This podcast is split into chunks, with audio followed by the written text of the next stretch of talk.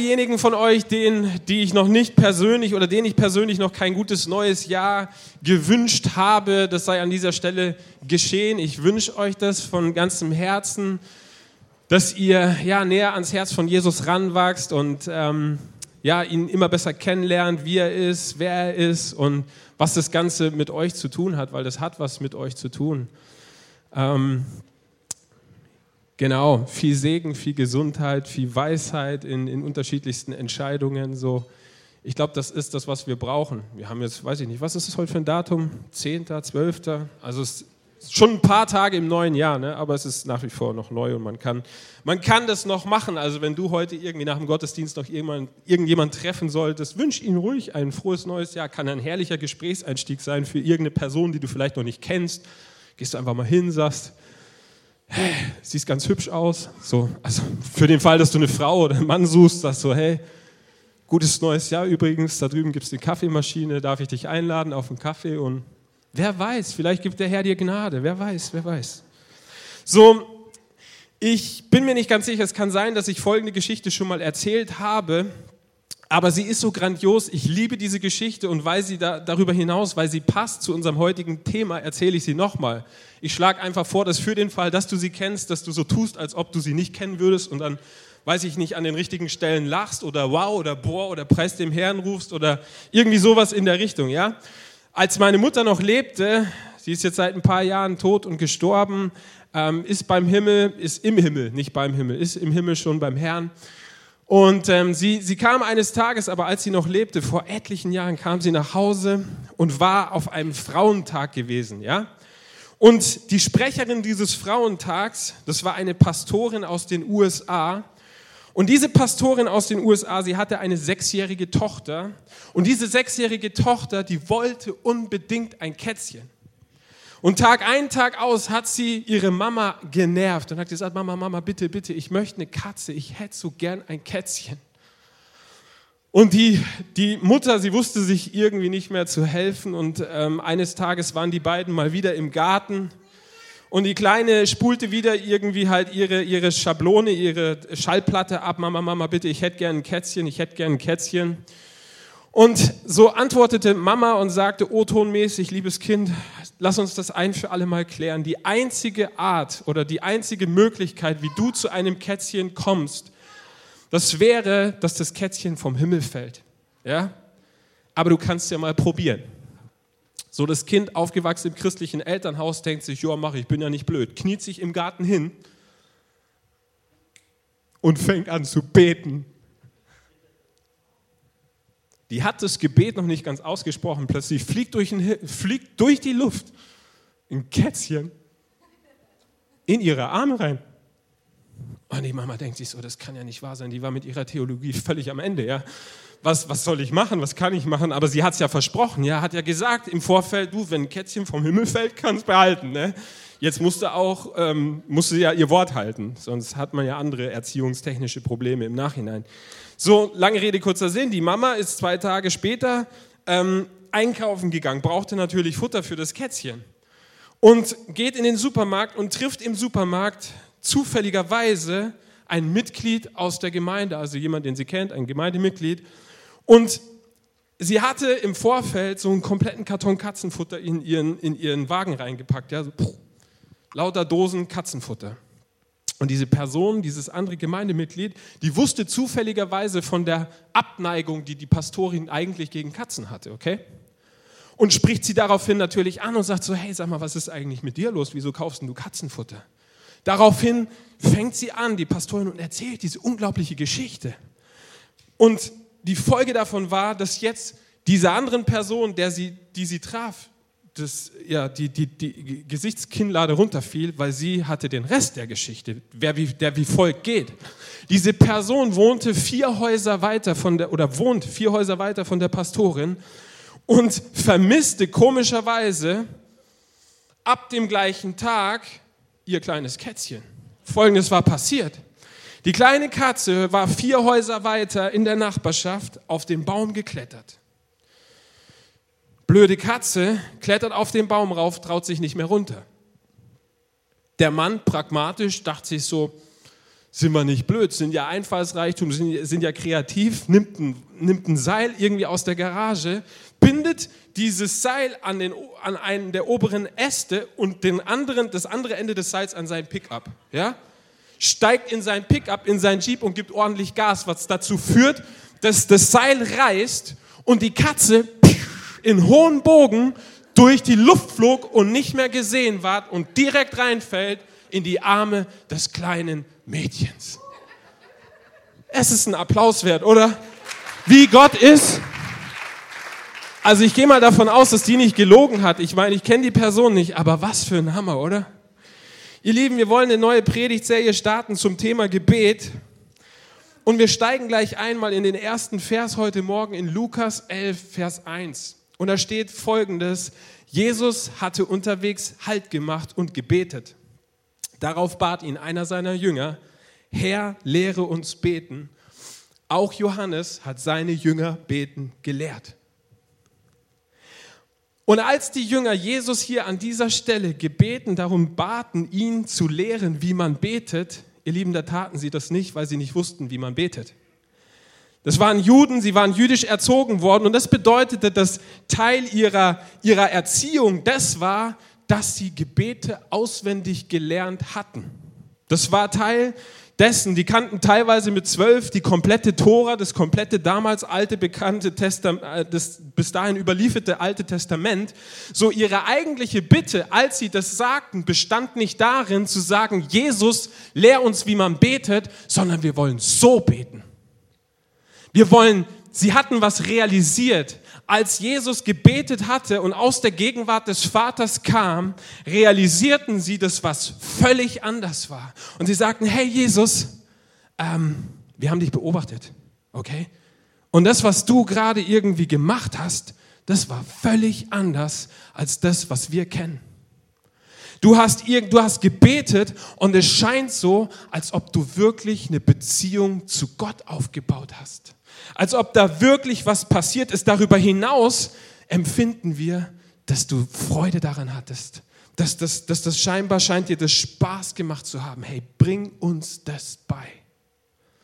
Und Jesus antwortete darauf, darin und damit, dass er sie das Vater unser lehrte oder das, was wir das Vater unser nennen. Allerdings mit dem Unterschied, mit dem kleinen, aber feinen Unterschied, dass es heute meist alle Leidenschaft verloren hat. Stimmt das? Ganz, ganz oft ist es nur der Fall bei, echt, bei irgendwelchen Zeremonien, sei es eine Hochzeit oder sei es eine Beerdigung.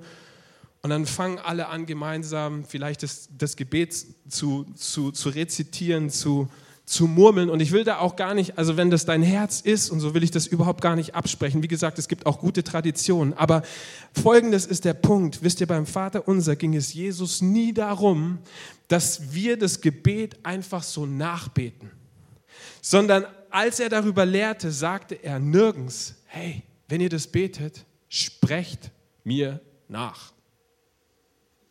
So, quasi eins zu eins, auch wenn das diverse deutsche Übersetzungen tatsächlich so nahelegen. Ja, es gibt unter, ich habe unterschiedliche Übersetzungen mir angeguckt, da heißt es dann, so sollt ihr jetzt, so sollt ihr beten.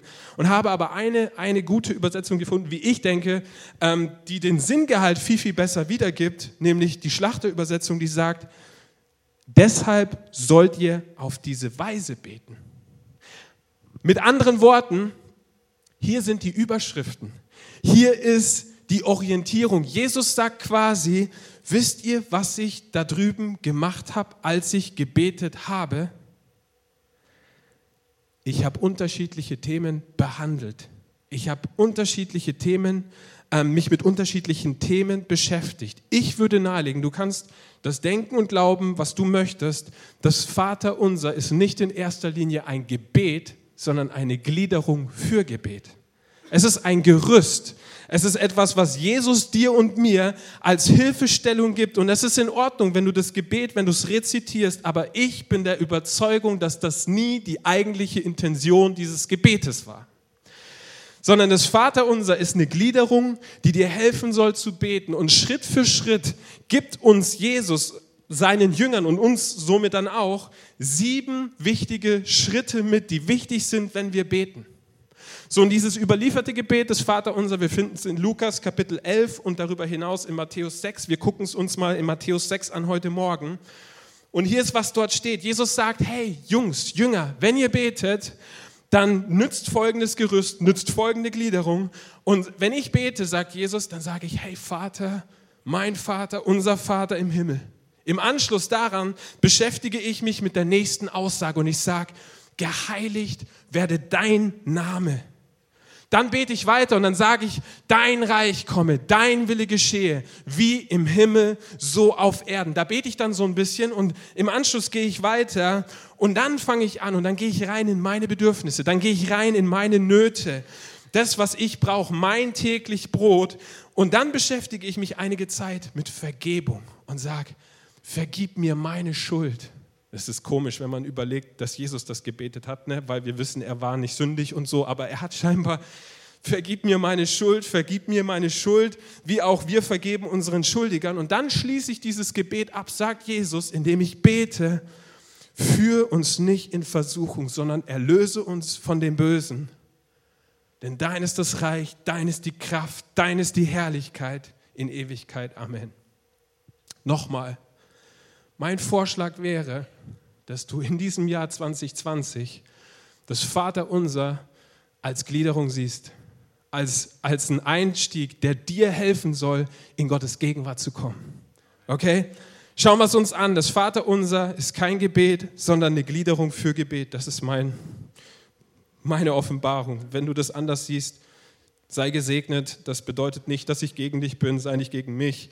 Ich werde heute versuchen, das Geheimnis zu lüften. Allerdings ist mein eigentlicher Wunsch, das ist das, wofür ich gebetet habe, das ist das, was meine Sehnsucht und mein Herz ist, dass du am Ende dieses Gottesdienstes draußen, bevor du rausgehst und diese Tür verlässt, dass du einen kleinen Zettel mitnimmst, eine Gliederung für dieses Vaterunser und dass du beginnst, dass du dir 10, 15 Minuten vor dem Beginn deines Tages Zeit nimmst, um zu beten.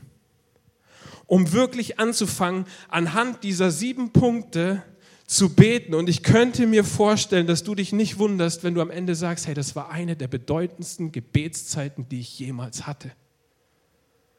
Weil Jesus es dich selber gelehrt hat, weil er dir Hilfestellung gibt fürs Beten. So, das wird deine Herausforderung. Ich hoffe, dass du sie annimmst. Ähm, ich denke, es funktioniert. Ich sage dir, es funktioniert. Gebet funktioniert. Lasst uns anfangen, wirklich ähm, zu beten. Wir starten mit der ersten Aussage und das ist die Aussage Vater unser im Himmel. Und das Erste, was passieren soll, wenn du betest, ist, baue eine Beziehung zu Gott auf. Bau eine Beziehung zu Gott auf. Beten ist nichts Förmliches, beten ist nichts Distanziertes. Du musst nicht deine Stimme verstellen, du musst nicht anfangen, irgendwie Lutherdeutsch zu sprechen auf einmal. Jesus wollte, dass wir zuallererst verstehen, dass Gott unser Vater ist.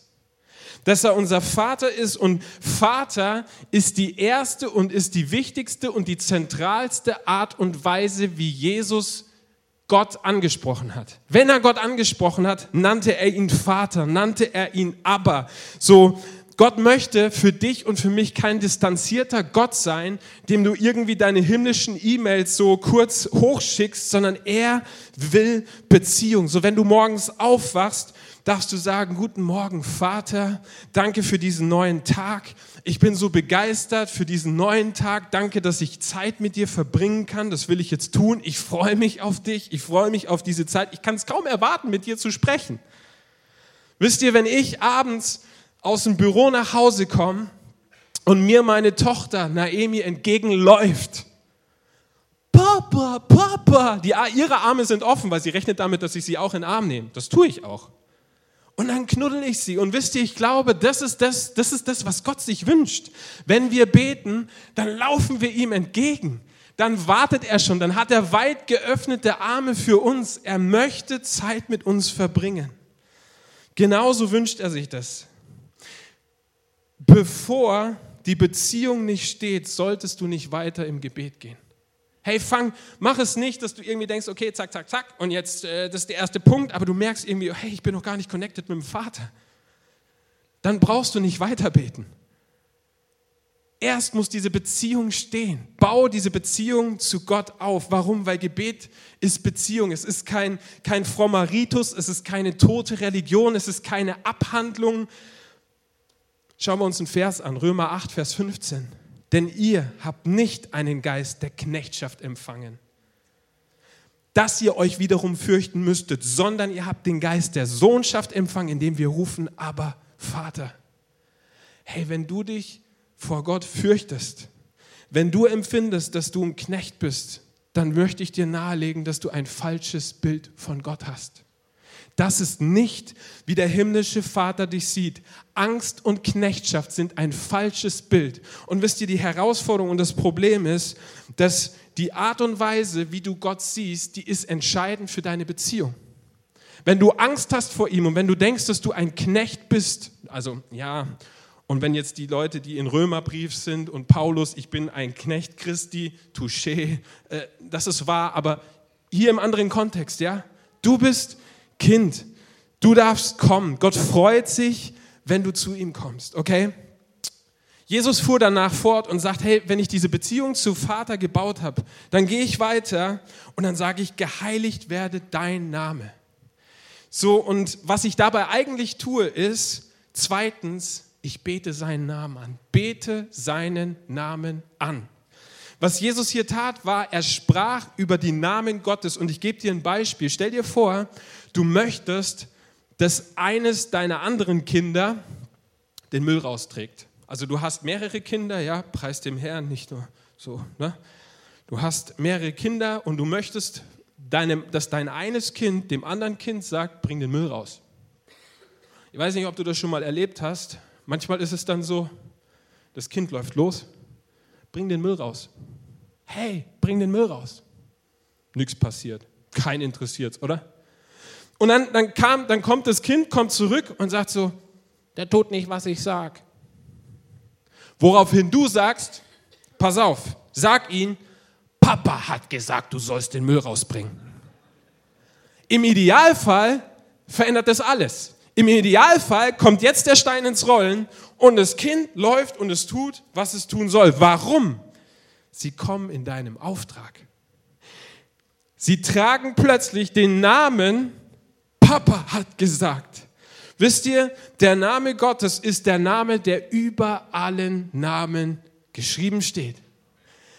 Hier auf der Erde, im Himmel, in, in der kompletten Dimension, in der kompletten unsichtbaren Welt, die um uns herum existiert.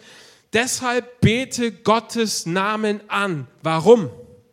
Der Name des Herrn ist ein starker Turm. Es heißt, der Gerechte läuft dorthin und ist in Sicherheit. Sprüche 18, Vers 10. Also was sind die Namen? Was sind die Namen Gottes? Es gibt ganz, ganz viele Namen, Namen Gottes in der Bibel. Das würde heute, wir, wir, würden wahrscheinlich morgen noch hier sein und über die Namen sprechen. Aber ich gebe dir vielleicht mal acht, so zum Start, oder sieben oder acht, die ich immer wieder durchgehe, wenn ich bete. Ich nenne ihn Gerechtigkeit. Ich sage Gott, du bist meine Gerechtigkeit.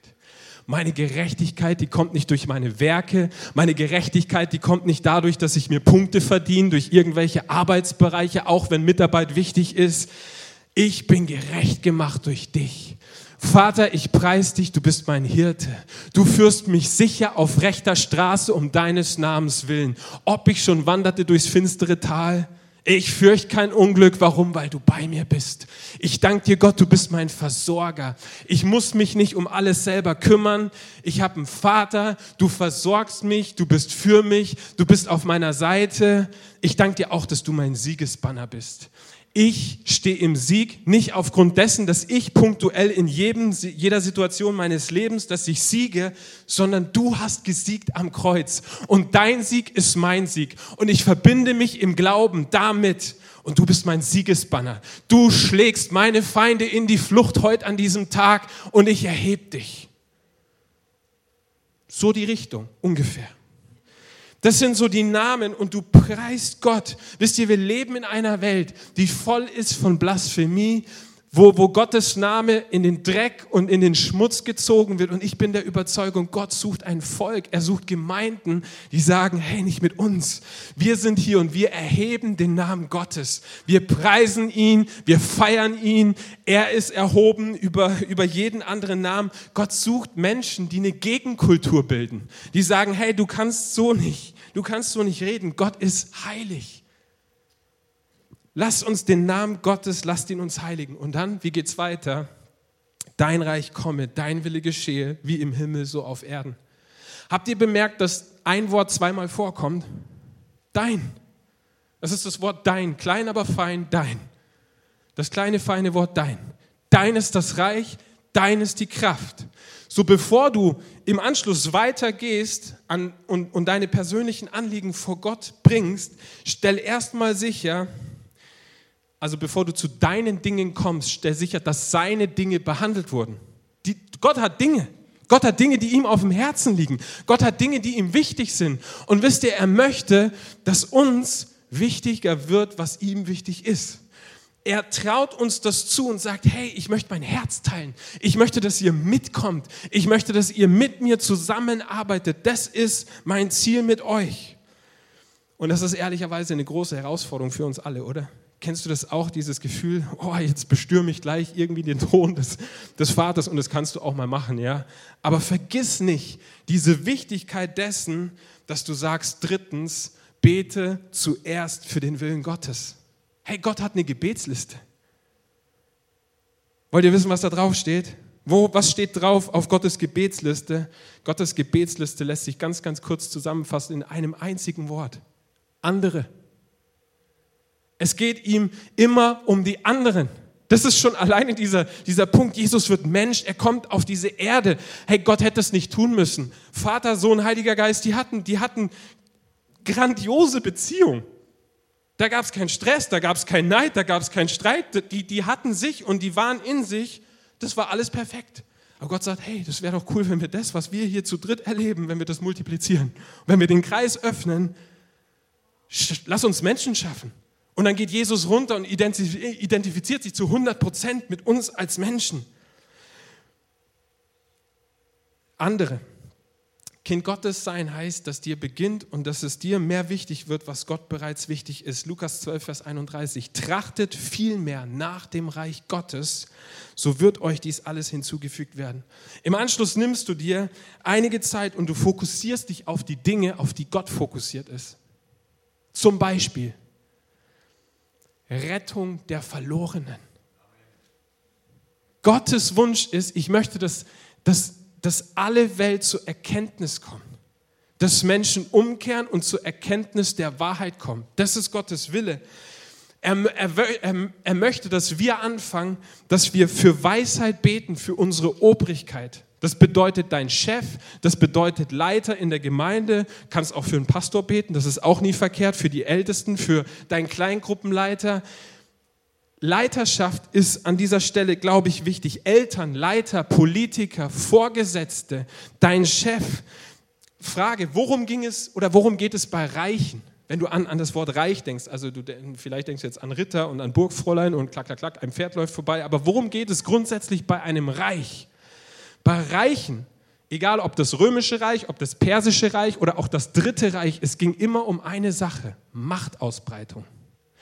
So, und wenn wir beten, dass sein Reich kommen soll, dann sagen wir, Gott, wir wollen, dass deine Herrschaft und dass deine Macht, dass die sich Bahn bricht in unserer Stadt, in unserer Familie, in unserem Umfeld, an meinem Arbeitsplatz, dort, wo ich bin. Gott, ich will dein Reich sehen.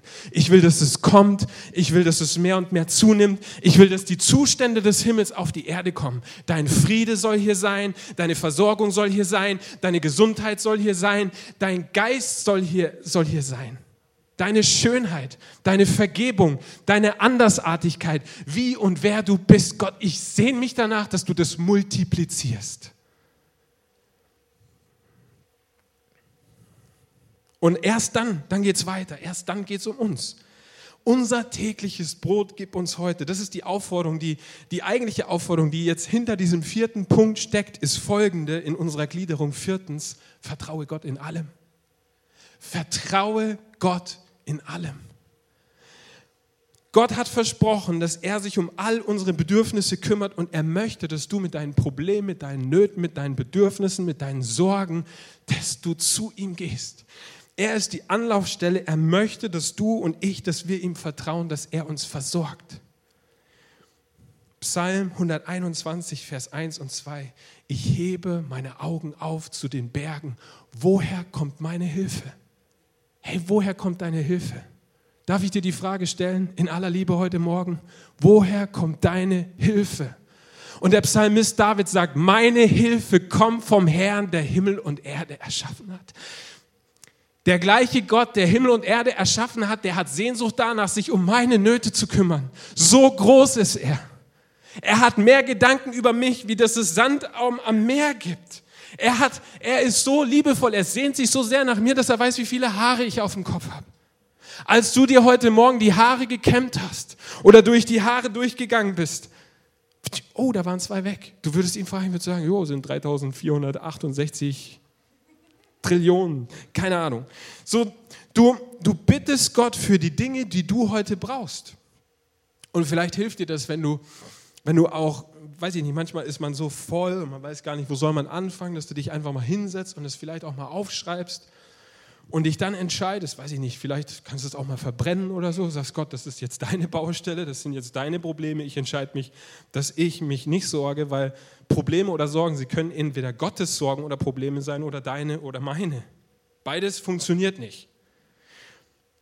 Und dann betest du und dann sagst du, Gott, ich komme heute zu dir mit allem, was ich nötig habe. Du hast den Himmel, du hast die Erde erschaffen und ich glaube, dass du mehr als in der Lage bist, all die Dinge, all dessen, was ich bedarf, ähm, nach deinem Reichtum zu erfüllen in Herrlichkeit, wenn du es fromm ausdrückst. Ähm, du wirst mit allem fertig. Alles, was, mich, was mir heute begegnet, alles, was mich herausfordern wird, es ist bei dir gut aufgehoben. Dich überrascht nichts, dich überfällt nichts. Du bist in absoluter Kontrolle und dann schüttest du Gott dein Herz aus, was dich gedanklich beschäftigt, was dir auf dem Herzen liegt. Du gibst das alles ab. Du sagst, du bist meine Hilfe. Du versorgst mich. Du schenkst mir deinen Frieden. Und du erinnerst mich heute neu an Hoffnung. Du erinnerst mich heute neu daran, dass du alle Kraft hast, dass du alle Möglichkeiten hast. Ich danke dir, dass du dich um meine Nöte kümmerst. Und im Anschluss sagt Jesus, wenn ich das dann so gebetet habe, dann ist ganz wichtig, Jungs, vergesst den fünften Punkt nicht.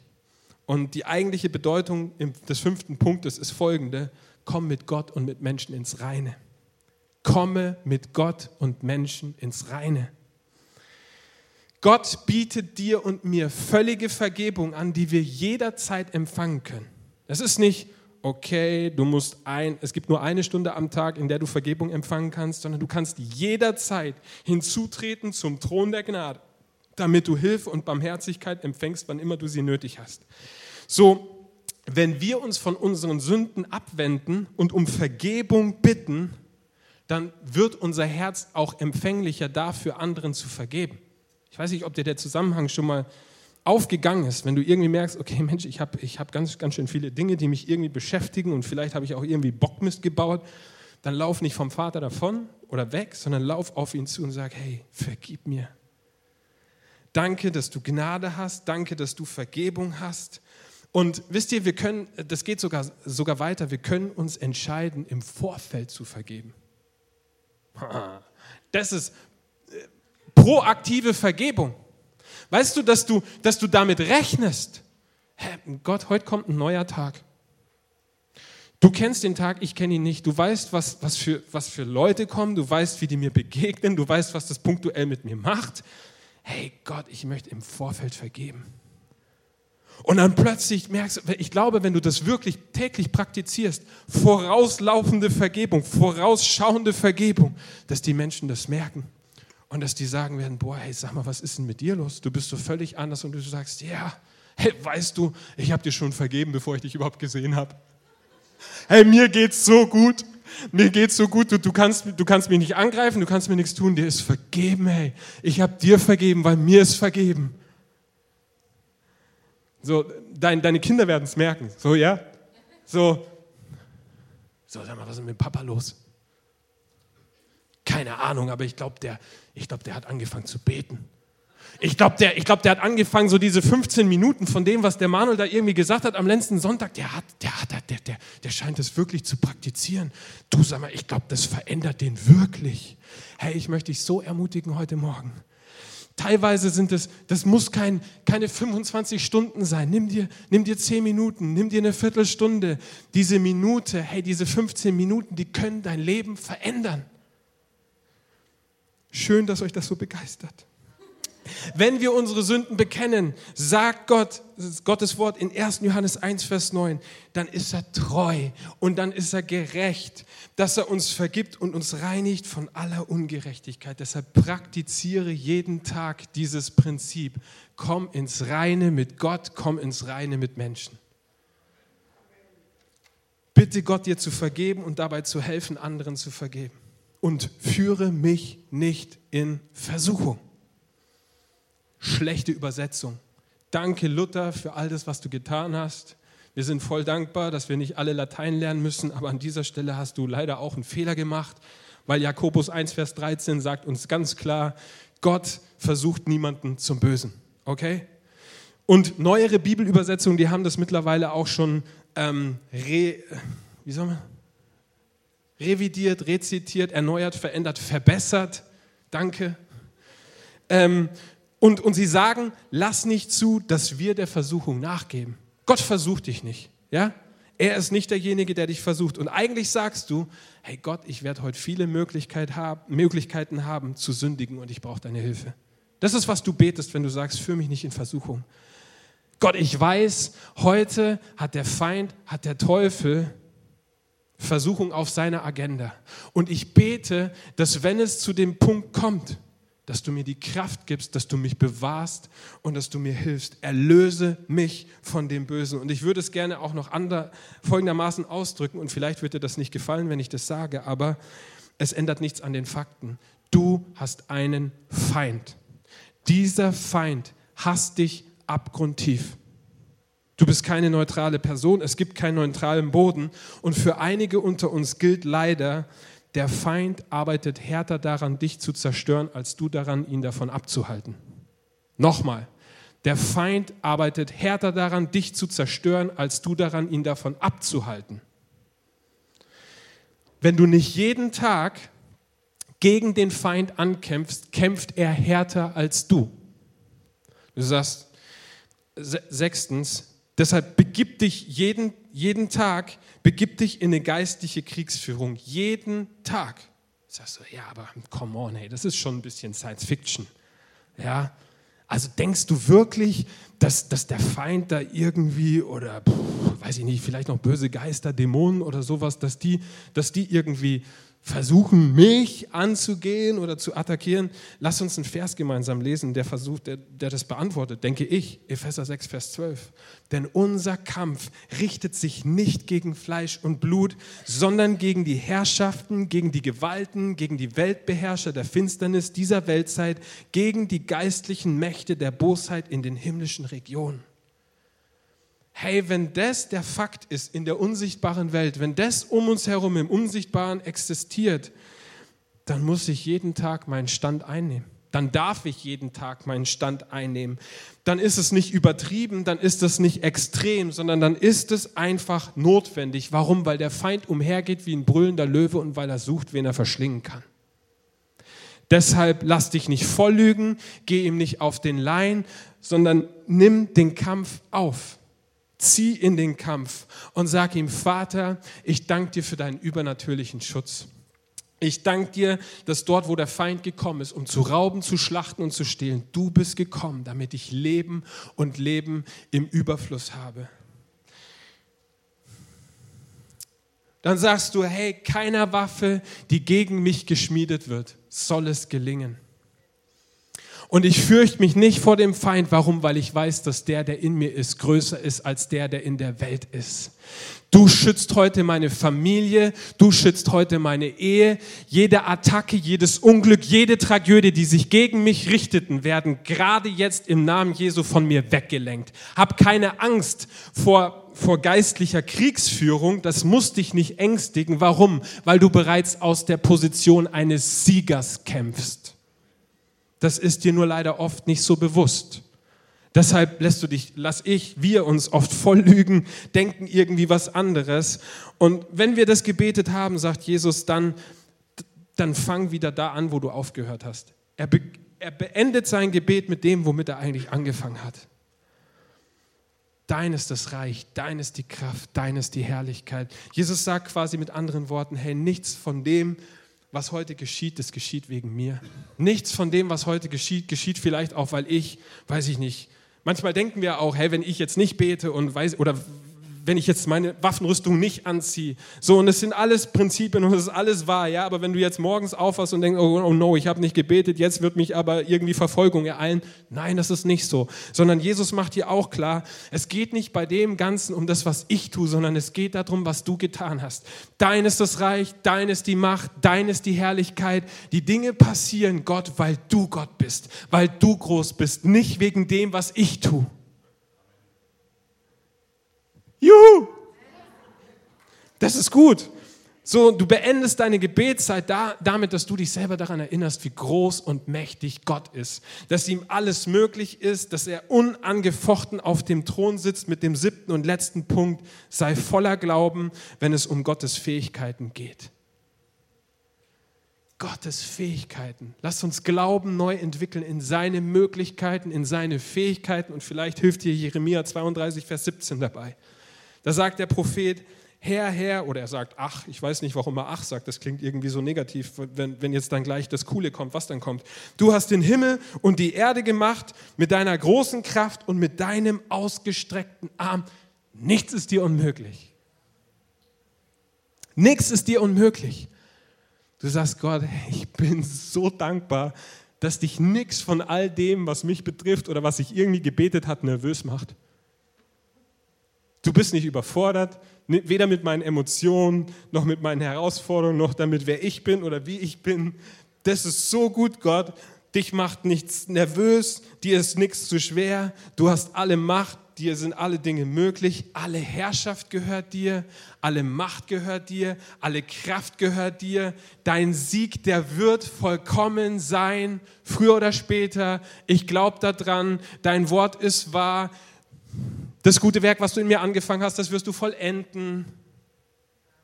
Mit dir springe ich über Mauern. Ich bin ein Überwinder durch den, der mich geliebt hat. Gott, ich liebe deine Gegenwart und ich habe Sehnsucht danach, dass die sich ausbreitet, dass die mehr wird. Überall dort, wo ich bin, da sollst du sein mit deiner ganzen Fülle, mit deiner ganzen Kraft, mit all dem, was dich ausmacht. Oh, ich liebe dich, Gott. Amen.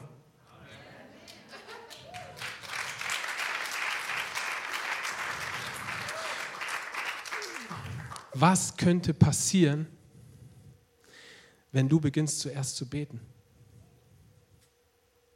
Egal, ob die Situation gut ist, egal, ob die Situation schlecht ist, ehrlicherweise, wir wollen immer, oder immer, wir wollen oft erst handeln und dann, dann wollen wir, dass Gott uns rausboxt, oder? Hey, aber wie wäre es, wenn wir sagen, hey, in diesem Jahr 2020, nicht wie immer, sondern wir, wir, wir beten und wir sagen, Gott, wir wollen nicht, dass Gebet unser, unser letzter Ausweg wird, sondern unsere erste Antwort. Gebet soll nicht länger mein letzter Ausweg sein, sondern meine erste Antwort. Ich bete zuerst.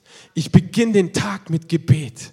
Ich fange an und ich gehe rein und ich gehe ihn durch, so, soweit ich weiß, was da so kommt. Und ich gehe die einzelnen Wegstrecken. Ich gehe das mit Gott gemeinsam durch. Wisst ihr, damit Gebet Teil unseres Lebens wird, reicht das nicht aus, dass wir es theoretisch wissen, wie es funktioniert. Weil das wollen wir alle und wir nicken das auch alle ab und es ist auch richtig und es ist gut. Stattdessen muss noch was passieren. Ich glaube, dass Gebet etwas sein muss, wo wir lernen, Freude für zu entwickeln. Und ich glaube darüber hinaus, dass wir ganz, ganz oft nicht beten, weil wir nicht wissen, wie. Und das würde ich gerne ändern. Deshalb habe ich versucht, heute so gut es irgendwie ging, darüber zu lernen, aber ich habe noch was anderes gemacht. Ähm, ich habe extra für euch anhand dieses Vaterunsers, anhand dieses Gebetes, anhand dieser sieben Schritte, die wir jetzt durchgegangen sind, ich habe eine Art Vaterunser Guideline erstellt oder übersetzt oder mich inspirieren lassen, wie auch immer du das nennen möchtest. Und ich glaube, dass dieser Guide, ich habe dafür gebetet und ich glaube, dass wenn du dich aufmachst und wenn du anhand dessen dich aufmachst, wie gesagt, es geht nicht darum, dass du jetzt anfängst, das zu rezitieren, was ich da geschrieben habe. Es soll dir helfen. Aber ich glaube, dass es wie eine Sprungschanze sein kann, wenn dir einfach selber momentan die Worte fehlen, dass du anfängst und dass du sagst, Gott, ich will beten lernen. Ich will lernen, wie man betet. Und ich glaube, dass wenn du die Schönheit von täglichen Gespräch mit Gott, wenn du die erlebst und wenn du das entdeckst, dass seine Gegenwart dich nachhaltig transformiert und es wird dann am Ende des Jahres, wenn du das praktizierst, wirst du dich wundern, Menschenskinder, ey, ich hatte ja so viele gute Vorsätze und boah, wie ist denn das passiert? Preis dem Herrn. Er war's. Das war gar nicht meine eigene Kraftanstrengung. Ich versuche es wieder. Und die fünf Disziplinen im Jahr 2020, hey, nimm doch Rückenwind mit. Nimm doch dieses, ich gebe den Müden neue Kraft und stärke genug dem Unvermögenden. Alte werden müde und junge straucheln und fallen, aber die auf den Herrn harren, die kriegen neue Kraft, dass sie auffahren mit Flügeln wie Adler. Das ist sein Wunsch, Gottes Wunsch für dich im Jahr 2020. Du sollst nicht einfach nur so ein bisschen bestehen oder widerstehen, da ist Durchbruch für dich. Vor uns liegt ein neues Jahr und Psychologen sagen, dass ungefähr 21 Tage braucht, damit wir Routinen, damit wir bestimmte Dinge, die sich in unserem Leben so eingespult haben, dass die sich verändern. Und ich glaube, dass dein Leben sich völlig verändern wird, wenn es dir gelingt, dass du einfach täglich kurz mit Gebet startest. Und deshalb wollen wir uns als Gemeinde auch auf eine Reise machen. Auf eine 21-tägige Reise wollen wir uns ab morgen begeben. Und du hast die Möglichkeit, ab morgen für 21 Tage, von Montag bis Freitag von 7 bis 8 Uhr und samstags von 9 bis 10, hierher zu kommen, um mit anderen Menschen gemeinsam zu beten. Lass uns den Herrn suchen und ja, das mag dich was kosten. Ja, das kann sein, dass es irgendwie dein Alltag, du musst irgendwie Sachen umsetzen oder Prioritäten anders setzen. Und ja, ehrlicherweise ist es auch so, dass nicht jeder die Treppe runtergehen kann. Aber das ist halt so. Warum wohnt ihr nicht im Haus des Herrn? Das war ein Witz. Das war ein absoluter Witz ja, für alle, die jetzt so ernst sind an der Stelle. Ich wohne hier, ja, okay, deshalb mein Anweg ist der kürzeste. Es kann sein, dass du irgendwie eine halbe Stunde mit dem Bus herfahren musst. Aber wo ein Wille, da ein Weg. Und wenn du jetzt sagst, ich würde echt voll gern, aber das ist echt unmöglich, tu es einfach trotzdem. Nein, mach dir keinen Stress, du kannst es auch von zu Hause aus machen. Tatsächlich, das funktioniert und der Herr ist auch mit dir. Der ist auch mit dir zu Hause, der ist mit dir, wenn du hierher kommst. Er ist derselbe, ja. Deshalb entspann dich. Da ist kein Druck, den ich auf dich lege. Und ich habe keine Liste und ich führe keine Strichliste. Okay? Seid ihr bei mir? Ist es gut? Hat es irgendwem geholfen? So in diesem Sinne, bevor du den Tag beginnst, bevor du dich ins Bett legst, bevor du zur Arbeit gehst, bevor du die E-Mail e abschickst, bevor du ins Auto steigst, zur Arbeit fährst, bevor du isst, was gibt's noch? Bevor du, wenn dir Schlechtes passiert, bevor dir Schlechtes passiert, bete zuerst. Bete zuerst. Können wir aufstehen zusammen? Das Lobpreisteam darf noch mal nach vorne kommen. Und ich würde gerne zum Abschluss dieses Gottesdienstes einfach mit uns beten, mit uns gemeinsam beten.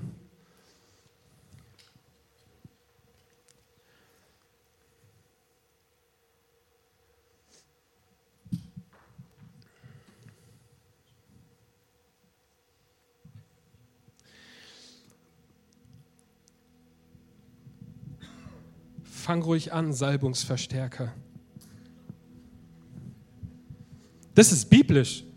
Für diejenigen, die sich jetzt denken, ich meine damit, da, nein, damit sind nicht die Lichter gemeint, aber als tatsächlich im Alten Testament, bevor Elia prophezeit hat, hat er gesagt, ey, bring mir mal einen Hafenspieler. So, wir haben keine Harfe, wir haben Pianisten und, und irgendwie Bassisten und Gitarristen. Das ist Salbungsverstärkung. Das ist biblisch. Das ist nichts Psychologisches. Also darfst dich entspannen. Oh, jetzt will er wieder irgendwas. Der Herr ist da, aber der Herr kann auch immer mehr kommen. Wisst ihr, er ist Gottes, mit, mit Gottes Gegenwart ist es so, er ist grundsätzlich überall, aber das bedeutet nicht, dass er nicht mehr kommen kann. In dein Leben, in deine Situation oder auch gerade jetzt hier. Vielleicht schließt du mal deine Augen und lässt dich darauf ein. Blend mal die ganzen Ablenkungen aus. Blend mal das Drumherum aus. Und werd einfach mal mit ihm eins zu eins. Sag ihm, hey Gott, ich danke dir so sehr.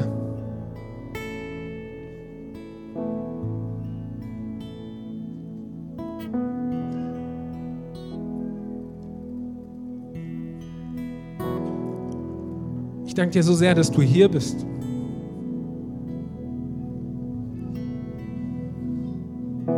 Danke dir so sehr, dass du mich liebst.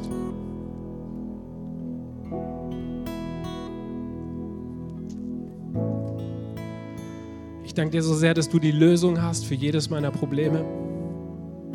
Bevor oder bevor ich überhaupt in irgendein Problem reinkomme, Gott, weißt du schon die Lösung und ich preise dich dafür. Heiliger Geist, ich danke dir, dass du hier bist. Und ich bete, dass du mein Herz berührst, gerade jetzt. Ich wünsche mir dieses Meer.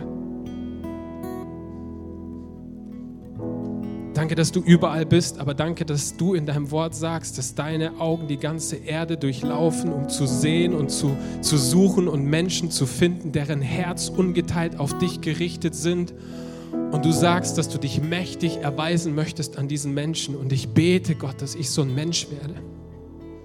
Ich bete, Gott, dass du zu meinem Willen dein übernatürliches Vollbringen schenkst, Gott, weil du weißt, dass es so oft der Fall gewesen ist, dass ich zum Beginn eines neuen Jahres, ich habe bestimmte Dinge versucht und dann bin ich es doch ohne dich angegangen, Gott. Aber ich möchte, dass du mir die Kraft schenkst, dass es dieses Jahr anders ist. Und ich danke dir, dass du mit mir bist. Ich danke dir, dass du für mich bist. Ich danke dir, dass du auf meiner Seite bist. Und dass du mir die Kraft gibst, dich zu lieben von ganzem Herzen. Mit all meinem Verstand, mit meiner Seele, mit dem, was ich bin. Ich will dich lieben. Ich liebe dich, Herr. Danke, dass du mich unterstützt. Danke, dass du mich veränderst. Danke, dass du mir hilfst zu beten, dich zu suchen. Und dort, wo ich es tue, Gott, danke ich dir, dass du mich immer mehr in deine Tiefe reinführst. Und ich danke dir, dass das, was für, für mich gilt, dass das auch für jeden Einzelnen gilt, dass das für uns als Gemeinde gilt. Danke, dass deine Arme, dass sie weit geöffnet sind für jeden Einzelnen von uns und dass du dich freust, wenn wir dir entgegenlaufen. Gott, ich wünsche mir so sehr, dass dass, dass wir in diese Kraftdimension deines Geistes stärker reinkommen, dass wir Gebet neu als, als Freude erleben, nicht als Druck. Und ich gehe an, auch gegen alle Religiosität. Ich gehe an gegen alles, wo, ja, wo, wo Leute da jetzt Bedrohung gehört haben oder irgendwie Angst vor dir haben. Und wir gehen auch an gegen alle falschen Vater- oder Gottesbilder, sagen, wir haben keinen Geist der Knechtschaft empfangen, sondern Geist der Liebe, der Kraft, der Selbstbeherrschung. Wir haben einen Geist der Sohnschaft empfangen, indem wir rufen, aber. Vater. Danke, dass, du, dass das ein Jahr wird, wo du uns stärker an dein Vaterherz ranführst. Danke, dass in diesen Zeiten, wo wir beten, dass du Verletzungen heilst, dass du uns wiederherstellst, dass du uns in die tiefen Wahrheiten deines Wortes hineinführst und dass wir Christus begegnen, dem Anfänger und Vollender unseres Glaubens. Und während wir hier so stehen, und gemeinsam beten, möchte ich gerne einfach mit dieser Frage abschließen. Wir haben, wir haben gehört, dass Jesus sagt, du kannst Vater zu Gott sagen. Gott ist nicht weit weg, Gott ist nicht gegen dich, er ist für dich. Aber vielleicht bist du heute Morgen hier und du hast Gott nie als Vater erlebt, sondern du, du bist noch oder du warst irgendwie so strukturell in so falschen Bildern, in so falschen Gedanken über Gott verankert. Aber Gott ist heute Morgen hier und er will dich da rausholen. Er sagt, hey, ich will dich. Hey, ich kämpfe für dich. Hey, ich bin für dich. Nichts hält mich auf ich habe den Himmel verlassen, um dir nachzujagen, um dich zu lieben. Willst du? Vor mehr als 2000 Jahren habe ich gehandelt, indem ich Jesus Christus, meinen einzigen Sohn, auf diese Erde gesandt hat. Er ist gestorben. Wir, sie haben ihn geschlagen, sie haben ihn ausgepeitscht, sie haben ihn gekreuzigt. Er starb, aber er blieb nicht tot, sondern er ist von den Toten auferstanden und er lebt. Und er möchte mit seinem Leben dein Leben bereichern und in die volle Fülle hineinführen. Ist heute Morgen jemand da, der sagt, das ist bei mir noch nicht der Fall ich kenne diesen Jesus Christus nicht so, wie ich ihn kennen möchte, oder ich kenne den Vater nicht so, wie ich kennen möchte, dann möchte ich dich bitten, dass du mutig bist und dass dir egal ist, wer um dich rumsteht, egal ist, wer vielleicht auf dich guckt, sondern dass du läufst in die Arme des Vaters heute Morgen, dass du sagst, Jesus, komm in mein Leben, vergib meine Schuld, ich will mit dir leben, sei mein Herr, veränder mich. Ist jemand da, der das möchte? dann heb einfach kurz deine Hand. Danke. Ist noch jemand da, der sagt, ich treffe diese Entscheidung heute Morgen all in. Zu Beginn dieses Jahres zuerst mal all in. Alles andere ist nicht wichtig. Wichtig ist meine Beziehung zum Herrn.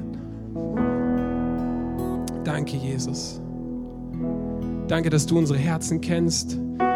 Danke, dass du jedem Einzelnen neu begegnest in deiner Kraft, in deinen Möglichkeiten und ich löse deinen Segen über jedem von uns. In Jesu Namen. Amen.